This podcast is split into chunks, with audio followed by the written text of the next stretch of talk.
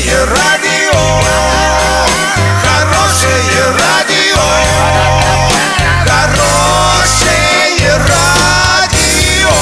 Радио Шансон. В студии с новостями Александра Белова. Здравствуйте.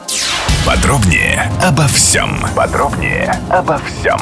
Глава области Денис Паслер накануне побывал на Оренбургском гелиевом заводе общества «Газпром добычи Оренбург». Губернатор ознакомился с основными технологическими процессами производства. Сейчас здесь работает пять установок, способных ежегодно получать более 8,5 миллионов кубометров гелия. Также Денис Паслер осмотрел установку за номером 44, введенную в строй пять лет назад, которая является единственной в России крупнотоннажной установкой сжижения гелия. Глава Оренбуржья отметил, что стабильно работающее предприятие имеет исключительную важность для региона. Это основа экономики области, крупнейшие работодатели и надежные социальные партнеры.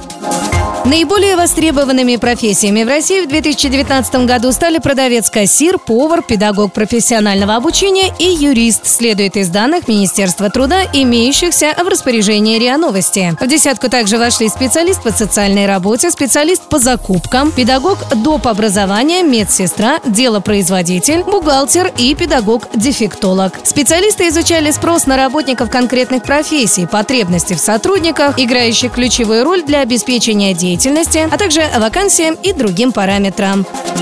Доллар на сегодня 65,60, евро 73,41. Подробности, фото и видео отчеты на сайте урал56.ру, телефон горячей линии 30 30 56. Оперативно о событиях, а также о жизни редакции можно узнавать в телеграм-канале урал56.ру для лиц старше 16 лет. Александра Белова, радио «Шансон Ворске».